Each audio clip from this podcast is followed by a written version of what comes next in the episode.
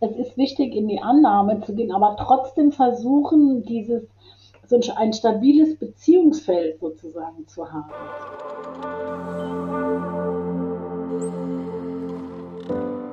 Hallo und herzlich willkommen beim Podcast zur mentalen Geburtsvorbereitung. Empowerment für deine Schwangerschaft und Geburt. Mein Name ist Nives Haag. Ich bin Hypnobirthing-Trainerin, Hypnose-Coach und selber auch Mama. Und ich begleite dich dabei, mit mentaler Geburtsvorbereitung eine positive und bestärkende Geburt zu erleben. Heute widmen wir uns dem Thema schwierige Geburt. Das heißt, die heutige Folge habe ich speziell für die Mamas aufgenommen, die schon geboren haben und die eine schwierige Geburt erlebt haben. Dazu habe ich Paula Diederichs eingeladen, die zusammen mit Motherhood das Hilfetelefon für schwierige Geburt ins Leben gerufen hat. Wir erfahren von ihr, ab wann man überhaupt von einer schwierigen Geburt spricht und an wen sich dieses Angebot des Hilfetelefons richtet. Außerdem sprechen wir über Gefühle wie Schuld und Scham und was die nächsten Schritte sind, solltest du von einer schwierigen Geburt betroffen sein. Ich hoffe, du gewinnst viele wertvolle Erkenntnisse in dieser Folge. Wenn du magst, schau gerne auf meinem YouTube-Kanal vorbei. Da kannst du dir dieses Interview nicht nur anhören, sondern auch ansehen.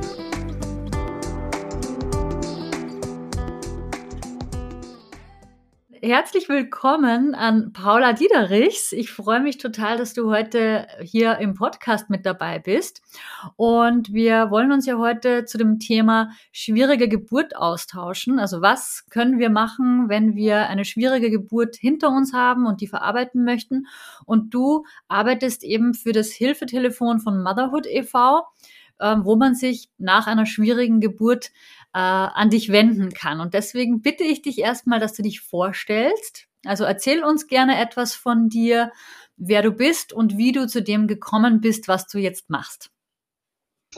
Na, zuerst mal ist es so, also ich bin 1957 geboren, also bin äh, in diesem Jahr schon 65 geworden und es ist so, dass ich eigentlich seit meiner Jugend sich mit dem, mich mit, mit dem Thema Menschen äh, beschäftigt habe. Also ich war Erzieherin, ich war Sozialarbeiterin, äh, war dann in den nach 68ern politisch sehr aktiv äh, und auch in dem, in, dem, in dem Kontext von Feminismus und habe mich ähm, dann aus der Sozialarbeit äh, durch eine Körperpsychotherapie sozusagen weiter bewegt und äh, habe dann Einzeltherapien gemacht und bin dann in die sogenannten Schreibabyambulanzen gekommen. Und das hat damit zu tun gehabt, dass ich äh, damals in meinem Studium sozusagen auch eine politische Therapie gesucht habe. Und das ist sozusagen eine, die reichianische, der hat sich sozusagen, der Wilhelm Reich, das war ein Zeitgenosse von Freud,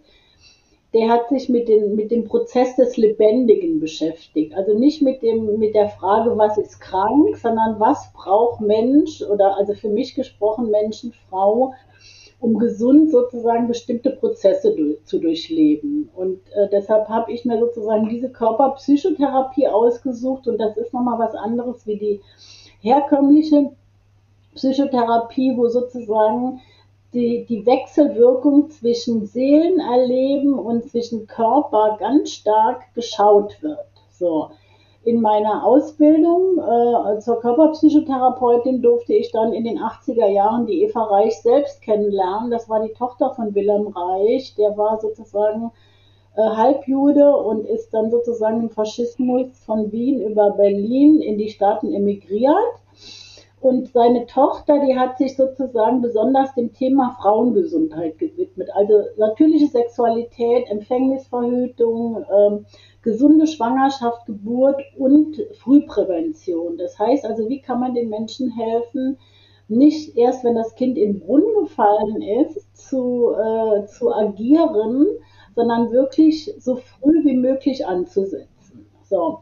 Und diese, äh, und das ist für mich sozusagen im Grunde auch die Arbeit, die ich, also ich habe dann die Schreibabyambulanzen hier in Berlin übernommen 1996 und habe die maßgeblich ausgebaut. Und äh, das war für mich zuerst mal, wo ich dachte, das ist jetzt, ich bin jetzt für die Kinder auch unterwegs, also im Rahmen äh, Reichs nannte das Children of the Future dieses Projekt, also zu helfen, dass man nicht in Neurosen sozusagen, Neurosenprophylaxe tätigt, sondern den, den Eltern hilft, im Start der jungen Familie sozusagen nicht in die eigenen Rollenbilder wieder hereinzurutschen.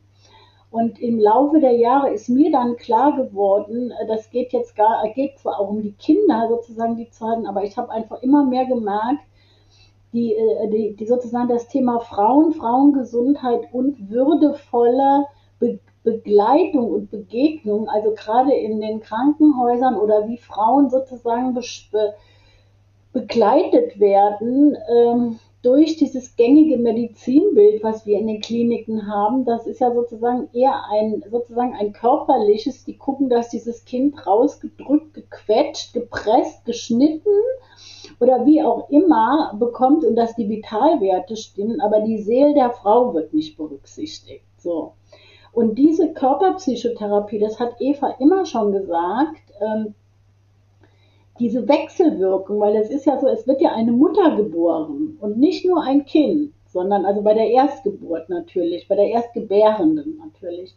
Und dann ist es so, dass die Seele der Frau nicht berücksichtigt wird. So, das ist für mich immer ein Fokus geraten. Ich war entsetzt teilweise, wo ich gedacht habe, wir haben wirklich, ich sage immer, der Feminismus hört vor deutschen äh, Kreissälen auf. Wir haben hier wirklich teilweise, also nicht überall, also ich möchte jetzt hier keinen Kahlschlag machen. Es gibt wirklich auch noch gute Geburtsbegleitung, aber es gibt in manchen Kliniken, woran auch immer das liegt, sage ich immer, es gibt sozusagen, hier ist der Paragraph des Grundgesetzes der Bundesrepublik Deutschland außer Kraft gesetzt. Hier ist die Würde der Frau antastbar. Die wird sozusagen, die wird mit Füßen getreten. So, und mein Hintergrund, wieso ich in dieses Hilfetelefon gekommen bin, ist, dass ähm, ich in vielen Verbänden aktiv bin und in, also das ist, dieses Hilfetelefon ist ja eine Zusammenarbeit von Motherhood, das ist ja eine Selbsthilfe, eine, eine Eltern- bzw. auch Frauenorganisation, die sich von der betroffenen Seite aus äh, organisiert. Und ich äh, bin sozusagen zu der damaligen Zeit war ich Präsidentin der ISPPM. Das ist die Internationale Gesellschaft für Prä- und Perinatale Psychologie und Medizin.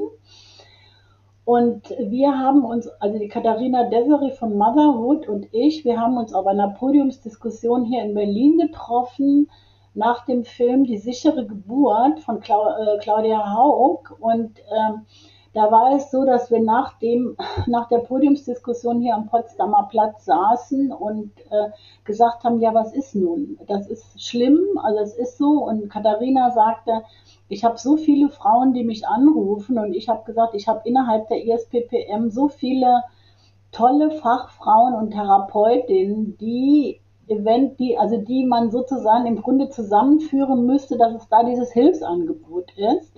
Ja, und das war sozusagen der Start des Hilfetelefons. Da haben wir dann zwei Jahre am Konzept geschrieben und haben das dann vor jetzt äh, fast zwei Jahren auf den Weg gebracht. Ja, super. Ähm, ich kenne euer Hilfetelefon auch nur von der Internetpräsenz und weil ich eben auch immer wieder Anfragen erhalte von Mamas, die eben nach der Geburt sich dann an mich wenden und eben fragen, was sie machen können, wohin sie gehen können. Und da habe ich sie auch schon sehr oft weitergeleitet an das Hilfetelefon.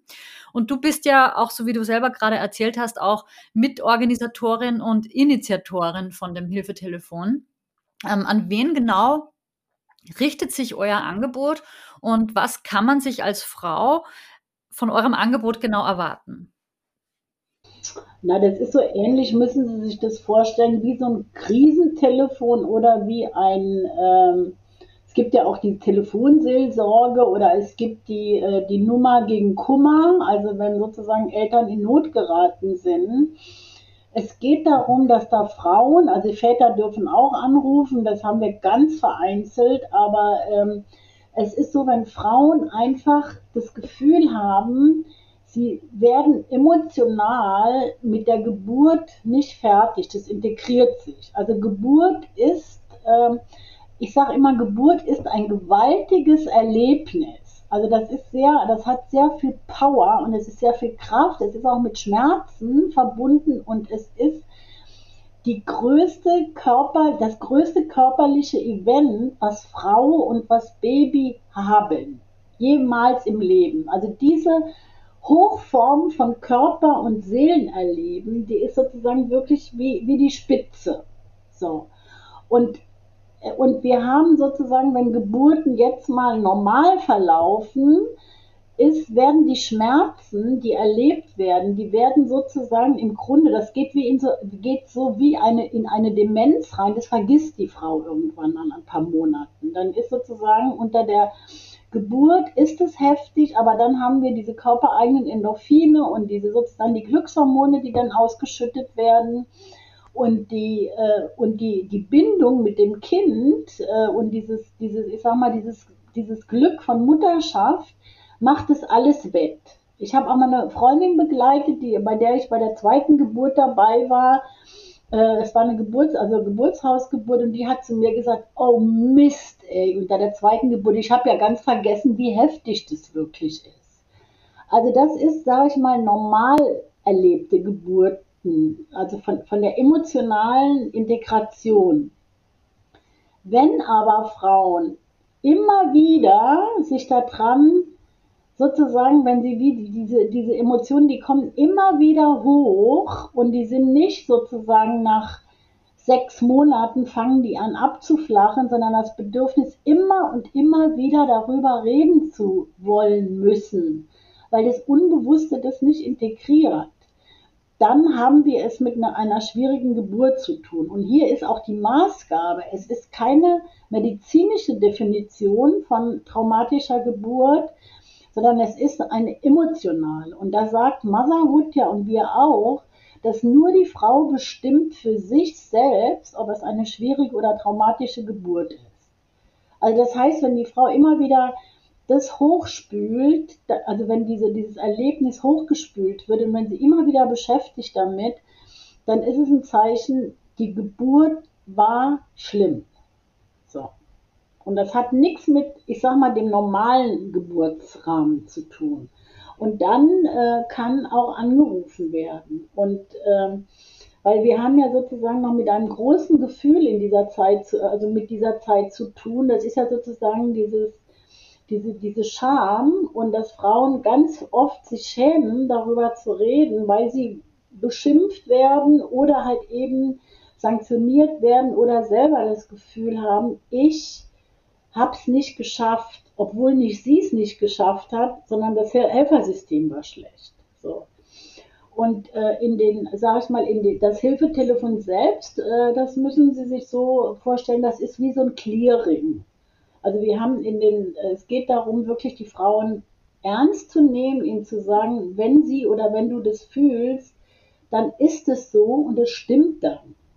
Da gibt's nichts zu rütteln. Wenn, wenn, wenn das das Gefühl ist, und dann halt eben, dass sie nochmal erzählen, wie es ausschaut bei ihnen und dass man dann sozusagen das Spiegeln, das Integrieren und manchmal reicht den Frauen das, aber sonst äh, wird dann auch gesagt, sie können gerne nochmal anrufen oder wenn die wirklich, sage ich mal, sehr heftig belastet ist, dass man dann sozusagen im Grunde eine weitere Bearbeitung von dem Thema empfiehlt. Mhm. Also das heißt, wenn ich das richtig verstanden habe, man kann sich erstmal ähm, an das Hilfetelefon wenden, wenn man spürt, dass immer wieder negative Emotionen hochkommen, äh, wenn man an die Geburt zurückdenkt. Und dann ist es im ersten Schritt erstmal ein Gespräch, was ja auch oftmals schon für Erleichterung sorgt, dass man sich das einfach mal von der Seele spricht. Aber es kann auch dazu kommen, dass es Folgetelefonate, Folgegespräche gibt, wo dann auch weiter daran gearbeitet wird. Habe ich das richtig verstanden? Ja, ja, das ist, Sie müssen sich vorstellen, es ist ja so, dass die, die Seele, die hat ja, die hat ja was erlebt, was für die Frau schlimm war. Das ist so ähnlich wie wenn, wie wenn ein Kind was erlebt, was für das Kind ganz schlimm und ganz heftig war. Und und es dann nicht zu Mama oder Papa gehen kann und sagen, äh, das war ganz schlimm für mich, sondern das verkapselt sich dann so. Und dann muss sozusagen im Grunde, dann muss das wieder aufgemacht werden und das müssen einfach Menschen sein, die wirklich, also hier ist wirklich dann auch äh, Professionalität angesagt, dass ein, also wir sagen da empathischer Raum, das heißt, dass ein Mitschwingen, ein Verständnis, eine wohlwollende Atmosphäre herrscht und das nicht dramatisiert, aber auch das nicht bagatellisiert wird und dass man dann mit der Frau zielgerichtet hinschaut, was sie brauchen könnte. So, und dann hilft man sozusagen im Grunde dann entweder mit, äh, mit einer Therapie, also mit einer traumaorientierten sozusagen äh, Psychotherapie oder mit Selbsthilfegruppen oder was immer das ist. Okay, das heißt, die Frauen werden dann entsprechend auch weiterverwiesen an bestimmte Kontakte, die ihnen zur Verfügung stehen, in den ja. jeweiligen Bundesländern zum Beispiel. Ja, ja, wir haben auf der Seite vom Hilfetelefon ist ja hinten sozusagen auch eine Liste und da wird dann drauf verwiesen. Aber es ist so, es werden keine Einzelkontakte vermittelt, weil das ist ja immer schwierig. Die Frauen müssen ja für ihre Person die Passung finden, dass sie jemand suchen, der für sie ist. Und auch wenn, wenn, wenn ich am Telefon jetzt eine Idee hätte, muss die Frau uns sagen, der ist ganz toll, dann kann es sein, dass das wieder in so, ein, in so, eine, so eine Psychodynamik kommt, äh, dass das nicht gut ist, so und ähm, dann fühlt sie sich wieder schlecht, weil ich jemand ganz Tolles empfohlen habe, sondern sie muss ja ihr, also das wichtig für die Frau ist, dass sie ihren eigenen Gefühlen wieder vertrauen lernt, weil die sind ja im Grunde äh, verletzt oder mit Füßen getreten worden. Sie haben es vorhin auch schon angesprochen, dass ganz viele Frauen, die eine traumatische Geburt hatten, im Nachhinein dann Schuldgefühle haben oder ein Gefühl von Versagen. Gibt es da eine pauschale Antwort, was man solchen Frauen sagen kann?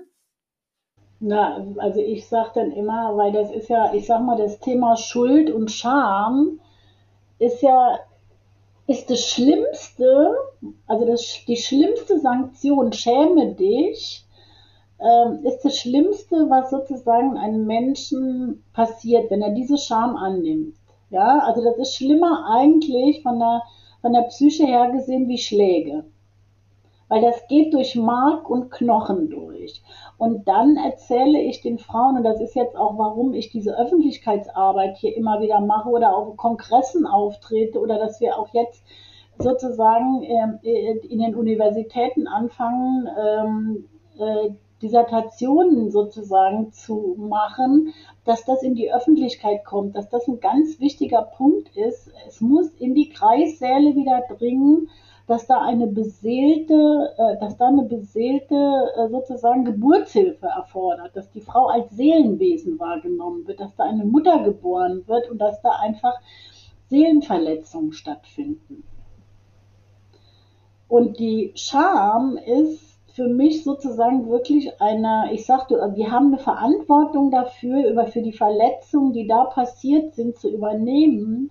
Aber Scham ist sowas, das kommt ja ganz stark aus, auch aus dem Religiösen und aus der, also wenn Sie da sich das Patriarchat des Christentum angucken, das hat ja ganz viele sozusagen Linie dahin. Und das ist sozusagen eine, also die Frauen sich selber unterwerfen und in ein, nicht in eine Demut gehen, sondern in was Devotes rein. Und das ist für mich immer, dass ich versuchen muss, und das ist ein individueller Prozess, da muss jede Frau leider für sich durch.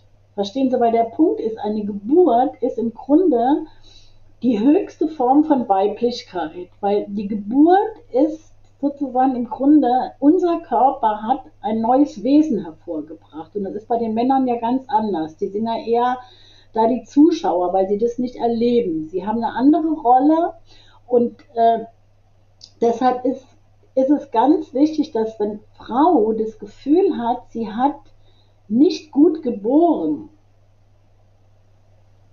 dann bezieht sie sich das sozusagen und gerade, sage ich mal, bewusste Frauen, die gerne bewusst in die Geburt gehen und wenn sie das dann nicht so hinkriegen, wie sie das, äh, wie sie das sozusagen im Grunde äh, haben wollten oder wie sie sich das vorgestellt haben und daran sozusagen brechen, das ist ein riesengroßer Konflikt und da, das ist ganz wichtig, den Frauen da zu sagen, du hast Geburt ist etwas, das geschieht auf einer unbewussten Ebene. Da hat dein Bewusstes, also hier oben dein Hirn, auch wenn du unglaublich intelligent bist, musst du sozusagen umschalten. Wir müssen sozusagen wirklich auf eine niedere Stufe. Und das hat ganz viel mit Loslassen und mit diesen ganzen Prozessen zu tun. Und ähm, wenn ich sage, ja, du bist sozusagen im Grunde, du hast es nicht perfekt hingekriegt, ein ganz äh, bekannter sozusagen Kinderpsychologe äh, oder, oder Entwicklungspsychologe, der hat gesagt, Mother to be good enough, not perfect. So. Und das fängt in der, also sag ich mal, unter der Geburt an. Und wir wissen alle als Eltern, Erziehung oder Begleitung von Kindern ist kein, kein Unternehmen perfekt, sondern wir müssen uns immer den Prozessen angleichen. Und wenn, die, wenn wir jetzt, sage ich mal, ein großes sozusagen Geburtsskript vor uns haben als Frau, wie das geschehen soll und daran das dann nicht so geschafft haben, wie wir es wollten, das ist sozusagen, da geht es immer um Vergebung, um Loslassen und trotzdem gute Mutter zu sein und auch die Verletzung zu integrieren. Weil der Punkt ist, wir haben hier wirklich einmal dieser innerpsychische Prozess, der bei den Frauen läuft, plus sozusagen, dass ich sage, das ganze Gesundheitssystem hat diese, dieses Beseelte nicht integriert und deshalb ist es die große Falle, wo die Frauen einfach so heftig ähm, im Grunde psychisch, äh, also diese großen psychischen Probleme haben. Hm. Ja, nicht zuletzt, weil man ja unter der Geburt so verletzlich ist wie in keiner anderen Situation im Leben wahrscheinlich. Also gerade da bedarf es ja einer liebevollen, Begleitung auf Augenhöhe und gerade da ist man eben besonders empfänglich auch für alle möglichen Schwingungen und Emotionen im Raum und wenn vielleicht mal jemand ein, ein Wort sagt, das, das man vielleicht in den falschen Hals bekommt. Was ist denn Ihrer Meinung nach so die häufigste Ursache für eine traumatische Geburt?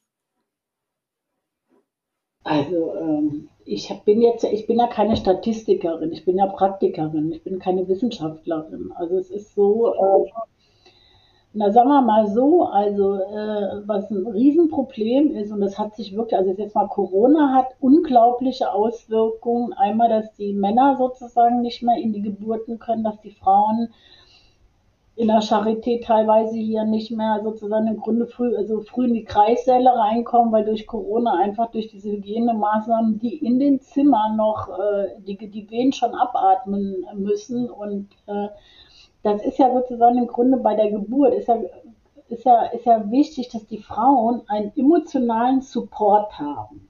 Also Frau möchte sich sozusagen auf dieses körperliche Event einlassen. Und wenn sie dann von außen herum keine guten, also emotional und auch medizinischen Halt kriegt, verstehen Sie, stockt das Ganze.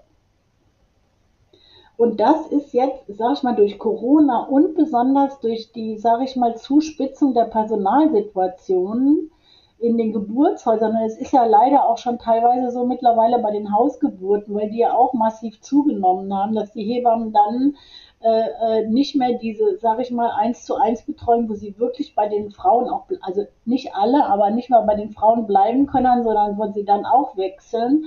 Und das heißt immer, wenn das Bindungsgefüge brüchig wird, also von außen, ob das jetzt die, das medizinische System ist und auch das persönliche System und die Frau nicht das Gefühl hat, ich kriege den Support, ich kriege die Unterstützung, die gut für mich ist. Und auch wenn ich sage, hier geht raus, ich will alleine sein, aber bleib bitte da.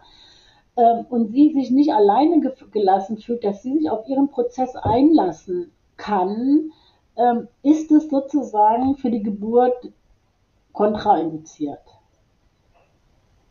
Und äh, also ich kann nur sagen, Zuspitzung der sozusagen der Personalsituation, dann diese Fallpauschalen, die wir haben, die sozusagen die Reduktion von Hebammen, Corona und, äh, und dann äh, ja sowas in die Richtung. Und dann halt eben auch, sage ich mal, diese emotionale Variante. Also das merke ich immer wieder, diese, äh, weil Geburt ist nicht vorhersehbar. Also man kann einen Wunsch haben, aber es ist ganz wichtig, sich auch auf was anderes einzustellen. So. Das heißt, die innere Haltung zum Thema Geburt spielt auch eine wichtige Rolle. Ja. Kann man Ihrer Meinung nach eine traumatische Geburt vorbeugen? Also ich bin, ich bin ja keine Pädagogin. Also ich, ich habe immer ganz, ganz große Probleme mit dem, ähm, mit dem sozusagen äh, die, alle Eventualitäten sozusagen in so ein, äh, also so in, in so eine Liste oder in so eine Schublade zu packen und zu sagen, wir machen jetzt mal die Präventionsschublade hier auf. Ähm, sondern äh, also ich würde sagen, ähm, also für mich ist die, ist die Prophylaxe oder die Prävention im Grunde die, äh, dass ich sage, so ruhig und entspannt wie möglich und so ein bisschen sich klar auch zu sein, also wenn ich jetzt, wenn ich, also je nachdem, welches Geburtsprozedere ich äh, mir sozusagen wünsche, äh, von der, von der Stabilität der Beziehungen, die die Menschen sozusagen mir geben. Ob das jetzt die Hebamme ist, die sozusagen im, im Vorfeld schon immer, wo es da so komische, also einfach, wo die Frau nicht, nicht so durchgängig das Gefühl hat, ich bin hier jetzt gut aufgehoben. Also ich spreche jetzt von einer Idealsituation. Also die Frauen heute können ja glücklich sein, wenn sie überhaupt eine Hebamme kriegen. So, ne? Und äh, äh, aber dass, dass das wichtig ist und ähm, wenn es geht, ich meine, wenn es geht, sich nicht zu stark auf irgendwas fixieren. Verstehen Sie dieses, dieses, es ist wie es ist und es ist wichtig, in die Annahme zu gehen, aber trotzdem versuchen, dieses, so ein stabiles Beziehungsfeld sozusagen zu haben. Das, das finde ich. Das, also ich spreche ja jetzt aus der emotionalen Ebene. Ich spreche nicht aus der, ich bin keine Medizinerin. Ja, ja genau, so, so war die Frage auch gemeint. Ähm, so wie ich das jetzt rausgehört habe, ist es, glaube ich, per se etwas schwierig mit unserem derzeitigen System, alle Faktoren ähm, jetzt präventiv auszuschließen, weil es einfach zu viele Unsicherheiten gibt. Ne? Sie haben ja auch gerade gesagt, der Idealfall wenn ich eine Hebamme bekomme, wenn ich auch von derselben Hebamme dann vielleicht auch durch die Geburt begleitet werde, dann können wir uns im Vorfeld schon kennenlernen, dann weiß ich schon, bin ich mit der Hebamme auf einer Wellenlänge oder nicht, ähm, habe ich eine liebevolle Begleitung. In den meisten Fällen ist es aber so, dass ich ja im Vorhinein nicht mal weiß, wer mich dann am Tag der Geburt unterstützen und begleiten wird und dass es dann natürlich so ein bisschen auch Glückssache ist ob ich mit der Person, die gerade Dienst hat, dann auch kann, ob die einen guten Tag hat, einen schlechten Tag hat und so weiter. Ähm, ich denke, das ähm, erfordert ganz, ganz schön viel ja, mentale Stärke vielleicht auch, dass ich auch mit solchen Dingen dann umgehen kann in dem Moment, die vielleicht nicht optimal sind. Ja, es ist, also was mir jetzt einfällt, ist sozusagen im Grunde wirklich sich überlegen, also es ist wirklich dieser, dieser emotionale Support, ob das der Mann ist, der sozusagen, und das muss ich sagen, das finde ich so klasse in den letzten Jahren, und das hat Corona als für mich, das ist, das ist der, das ist sozusagen ein Gewinn durch Corona, dass wir hier in den, ähm, also ich arbeite ja hier in Berlin Mitte in den, in den Schreibabyambulanzen und äh, dass ich einfach viel mehr Väter habe, die einfach durch diese Zoom-Sitzungen und Telefonberatungen auf einmal aktiv sozusagen in den Beratungen mit drin sind und auch ähm, wenn ich habe im Moment auch mehrere Frauen, die sozusagen, wo die, wo wir diese Geburtsprobleme besprechen und wo die Väter dabei sind. Und das war das war vor 10, 20 Jahren war das nicht drin. Da sind die Väter nicht mitgekommen. Und das finde ich, also das finde ich richtig gut. Also weil es ist ja auch mal wichtig zu gucken, was geht gut oder was sozusagen, was, was, was läuft da anders, was ist, was ist im Moment, wie hat sich die Problemlage fokussiert und was ist aber sozusagen, was gibt es aber auch an guten Nachrichten. So, und, und dass die Frauen das haben und dann vor allen Dingen ist halt eben, gibt es ja auch noch Möglichkeiten, sich eine Dula zu holen oder Beleghebammen. Also es ist ja so, auch wenn wir eine Knappheit haben, gibt es ja immer noch welche. So, das ist, äh, also das, das finde ich ganz wichtig, dass das sozusagen im Grunde, ähm, im Grunde ähm, dass das noch benannt werden soll. Oder zum Beispiel auch den Frauen zu sagen, in der Schwangerschaft, traut euren Gefühlen und guckt, ähm, also auch, egal ob das jetzt die Gynäkologin ist, ob das die, ob das die Hebamme ist, wenn ihr da komische Gefühle habt, weil ihr geht in einen Prozess rein, der ist so eng, der ist so verdichtet und ähm, überlegt wirklich euch, ob ihr da sozusagen so bleiben wollt und weil ihr seid da von denen sehr, sehr abhängig. Ja, das finde ich nochmal einen ganz, ganz wichtigen Punkt, was Sie gerade angesprochen haben, weil ich habe die Erfahrung gemacht, dass wir oftmals unsere eigenen Gefühle wegdrücken oder ignorieren und uns denken, das wird schon irgendwie, das wird schon nicht, das wird schon nicht so schlimm sein, ähm, obwohl da vielleicht schon eine kleine Verstimmung da ist. Aber in den meisten Fällen wird eben aus der Mücke schnell mal ein Elefant und man ist eben abhängig. Und meines Erachtens ist es besser, gleich von Anfang an, wenn man spürt, dass da irgendwo ja ein negatives Gefühl ist, dass man lieber sofort im Zweifel wechselt, vielleicht den Gynäkologen, die Gynäkologin wechselt oder wer auch immer, um wen auch immer es geht, als abzuwarten und dann womöglich das Ganze eskalieren zu lassen in irgendeine Richtung. Weil oftmals hat das das Gefühl vorher schon gesagt. Ja, oder stumm zu werden, das ist noch schlimmer, es runterzuschlucken. Verstehen Sie, Sie müssen sich vorstellen, der Punkt, also das merke ich, das war in meiner Generation, also ich komme mal eher aus dieser Revoluzzerzeit raus, äh, das war, wir waren misstrauischer den Ärzten gegenüber und auch den Hebammen. Also weil, klar, das hat, und, und heute, ich merke heute die Generation, von Frauen, die sind unheimlich gutgläubig. Wenn der Doktor das gesagt hat, wenn das doch im Internet steht, dann muss das doch stimmen. Also das ist sozusagen, und die andere Sache ist, und das ist natürlich wichtig, Sie sind in einem Abhängigkeitsverhältnis drin, aber Sie müssen gucken, dass Sie Ihren, also ihr, Ihre Seele, also ihr, Ihre Seelenwahrnehmung wirklich auch ernst nehmen, weil Ihre Seele und Ihr Körper ist sozusagen das, was diese diese wunderbare, äh, diese wunderbare Tat da vollbringen wird. Und nachher ist es ja auch so, sie müssen die, sie, sie übernehmen, die Mutter übernimmt die Verantwortung. Sie ist die Chefin für das Kind und nicht der Kinderarzt oder die Hebamme oder die Therapeutin oder kein, oder der Kinderarzt. Und ähm, die Frauen wirklich, also in, in, die, in, in der Schwangerschaft darauf vorzubereiten, dass es wichtig ist, dass sie auf ihr Seelenwesen achtet und dass sie guckt, dass sie sich da sozusagen umgibt von Menschen, wo sie das tun darf. Das, das ist ein guter, das ist ein guter, das ist ein guter, ja, das ist ein guter, guter Aspekt, so, ne?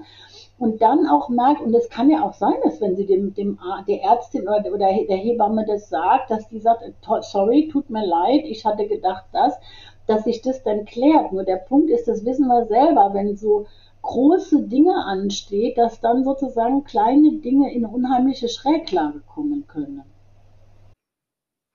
Ja, das wird auch sehr oft missverstanden oder verwechselt, dass man, also dass viele Frauen denken, ich bin ja nicht verantwortlich, die Ärzte sind ja verantwortlich. Ich glaube, das wird verwechselt mit einer Haftung. Die Ärzte sind dann vielleicht in dem Fall haftbar, wenn sich im Krankenhaus was abspielt, aber Verantwortlich bin ich als Mutter immer selbst und die Verantwortung kann ich nie abgeben, weil letzten Endes bin ich diejenige, die es am Ende ausbaden muss, ganz egal, in welche Richtung es passiert. Und das wird, glaube ich, sehr oft verwechselt. Ja, ja, aber das ist eigentlich die Antwort auf die Frage, die sie mir vorhin gestellt hat. Wie kann ich dem, also wie kann ich mich gut vorbereiten? Das heißt, wenn ich mich in meiner Selbstwirksamkeit als Schwangere ernst nehme wahrnehme und artikuliere, was ich brauche oder nicht brauche und mich dann mit Menschen umgeben, die das erhören und nicht zu sagen, was sagt der Arzt mir, was ich tue und das ist, verstehen Sie, da gebe ich ja meine Verantwortung. Also das ist, sage ich mal, eine riesen, äh, eine riesen sozusagen, das ist eine riesen Diskrepanz.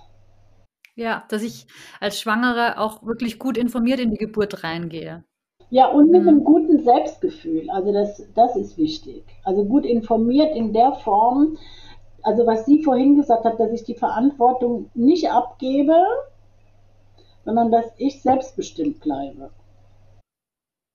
Ja, was wiederum ein wichtiger Faktor dafür ist, dass ich am Ende die Geburt als positiv erlebt habe. Weil wenn ich selbst äh, das Ruder in der Hand habe, dann kann die Geburt auch von außen betrachtet vielleicht ähm, so ablaufen, dass sie nicht ganz perfekt und nicht ganz reibungslos abgelaufen ist. Aber ich als Mutter bin trotzdem zufrieden mit der Geburt und kann trotzdem gestärkt davon hervorgehen. Auch wenn es eben objektiv vielleicht nicht perfekt war, aber darum geht es ja auch gar nicht. Es geht ja immer um die subjektive, um das subjektive Erleben der Mutter. Ja, ja. Sie haben ja auch vorhin die Väter angesprochen. Das fand ich auch noch mal ganz spannend.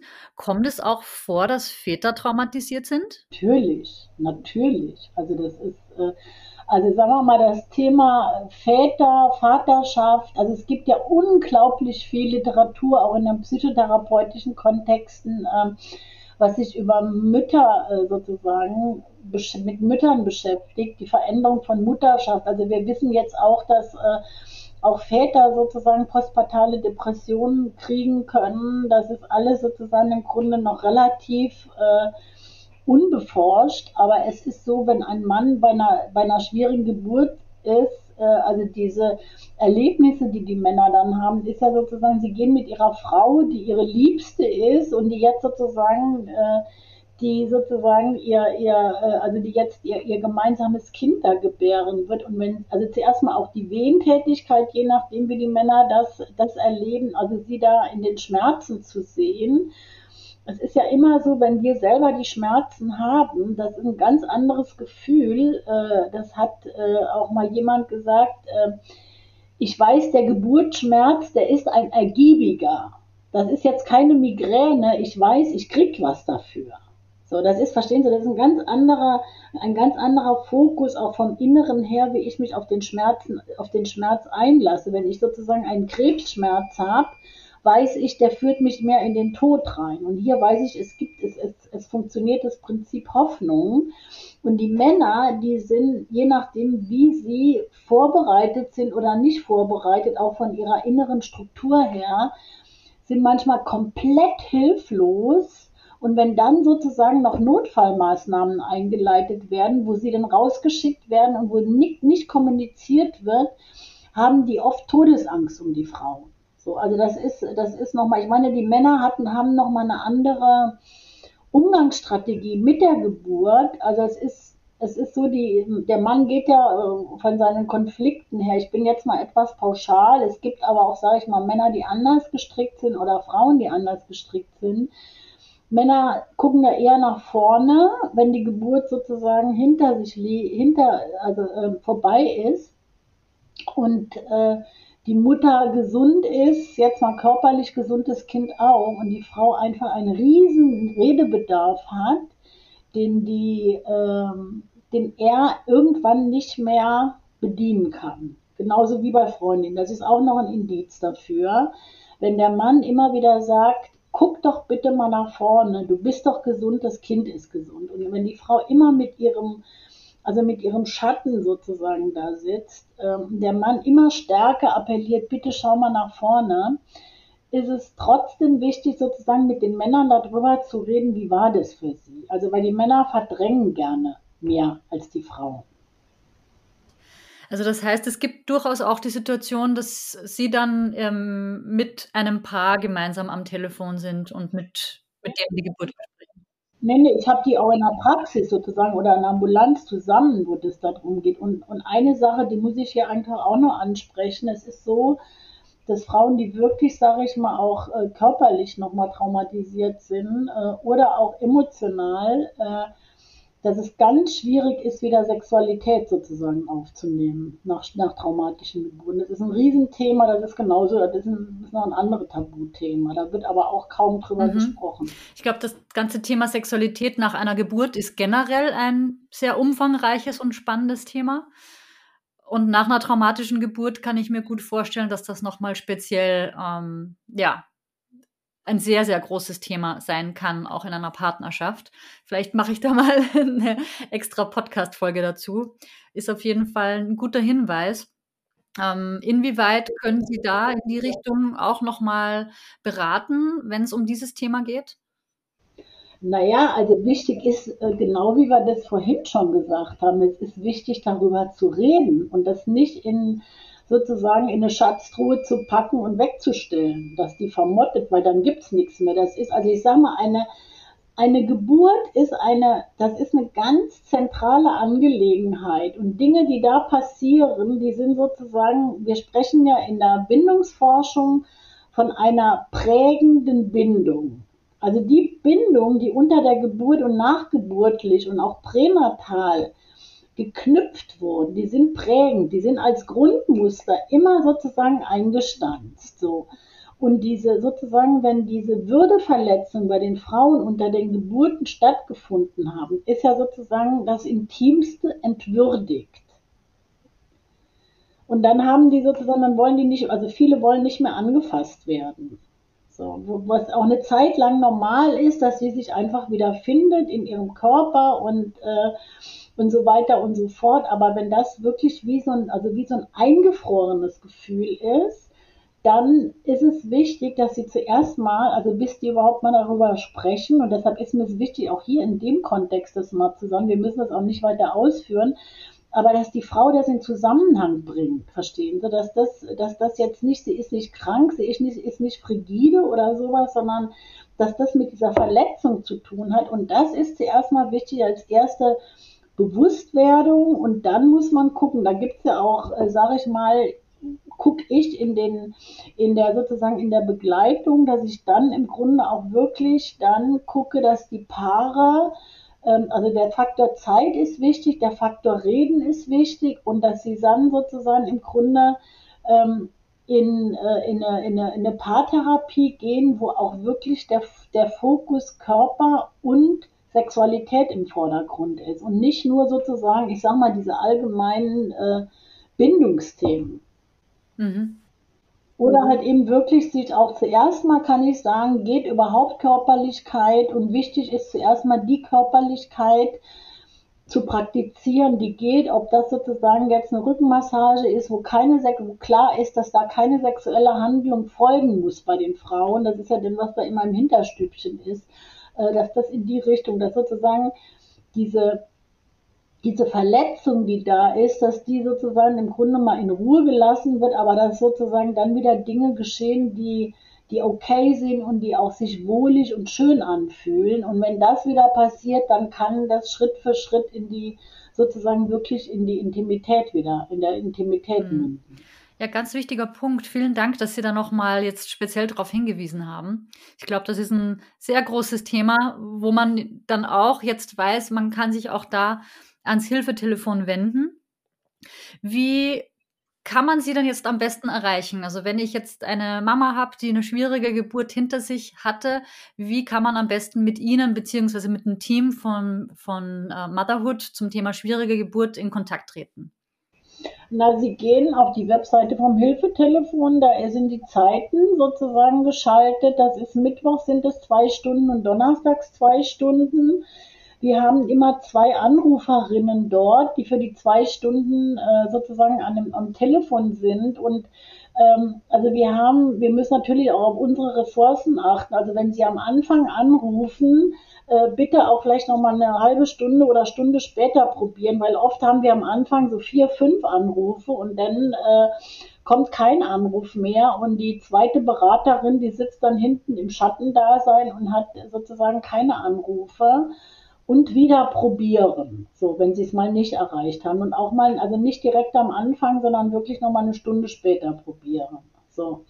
Und das andere ist, wenn Sie wirklich merken, dass Sie, äh, dass Sie sozusagen im Grunde das, das Reden oder jetzt mal eine doch größere Belastung haben, dass sie sich dann sozusagen im Grunde entweder über die ISPPM, die Seite, also international isppm.net, ähm, da gibt es Therapeutinnen, dann sozusagen in den Frauenfachverbänden von den Großstädten, da gibt es ja Frauenpsychosomatik und Frauengesundheit, da gibt es Pro Familia, da gibt es ähm, zum Beispiel und dann so, Somatic Experience äh, sind auch sehr gute Therapeuten, niedergelassene auch, aber da ist es wieder wichtig zu schauen, ob die sich wirklich auch spezialisiert haben, weil ähm, ja, wie gesagt, also ein gesundes Misstrauen ist da genauso wichtig, wie ich das vorhin gesagt habe, wie in die Geburt hineinzugehen, weil sie müssen jemand finden, der zu ihnen passt,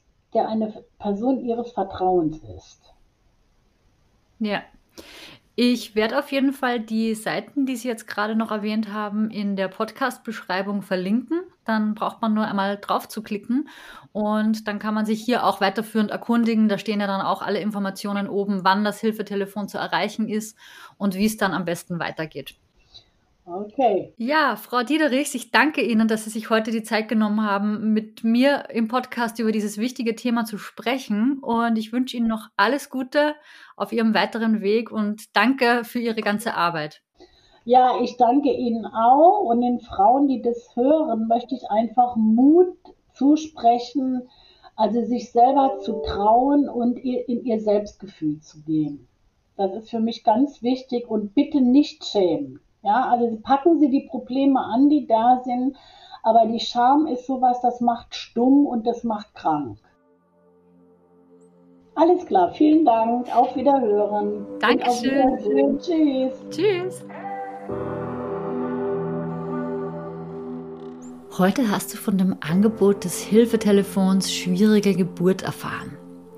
Von Paula Diederichs wissen wir jetzt, ab wann wir uns Hilfe suchen sollten und was wir vom Hilfetelefon erwarten können.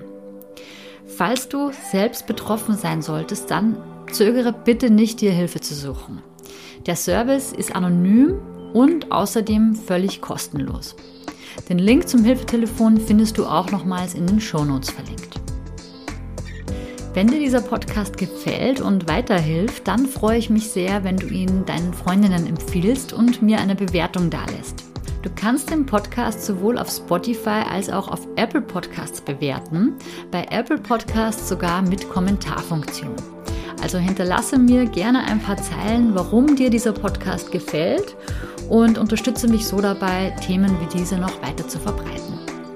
Wir hören uns dann in zwei Wochen wieder mit einer neuen Solo-Folge. Also bis dahin, alles Liebe, deine Nieves von Mama by Nature.